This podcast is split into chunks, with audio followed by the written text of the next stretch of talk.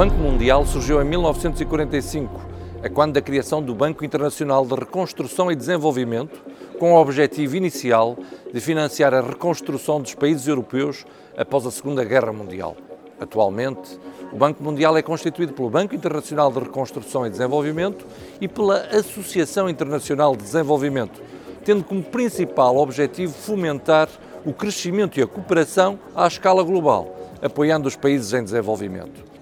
Após algumas reformas e a criação de outras organizações financeiras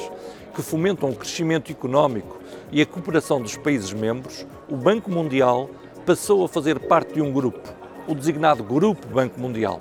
com sede em Washington, do qual fazem parte cinco organizações, cada uma delas com características e objetivos específicos, o Banco Internacional de Reconstrução e Desenvolvimento, que já referi, a Associação Internacional de Desenvolvimento, que também já referi, a Sociedade Financeira Internacional, a Agência Multilateral de Garantias de Investimentos e o Centro Internacional para Arbitragem de Disputas sobre Investimentos.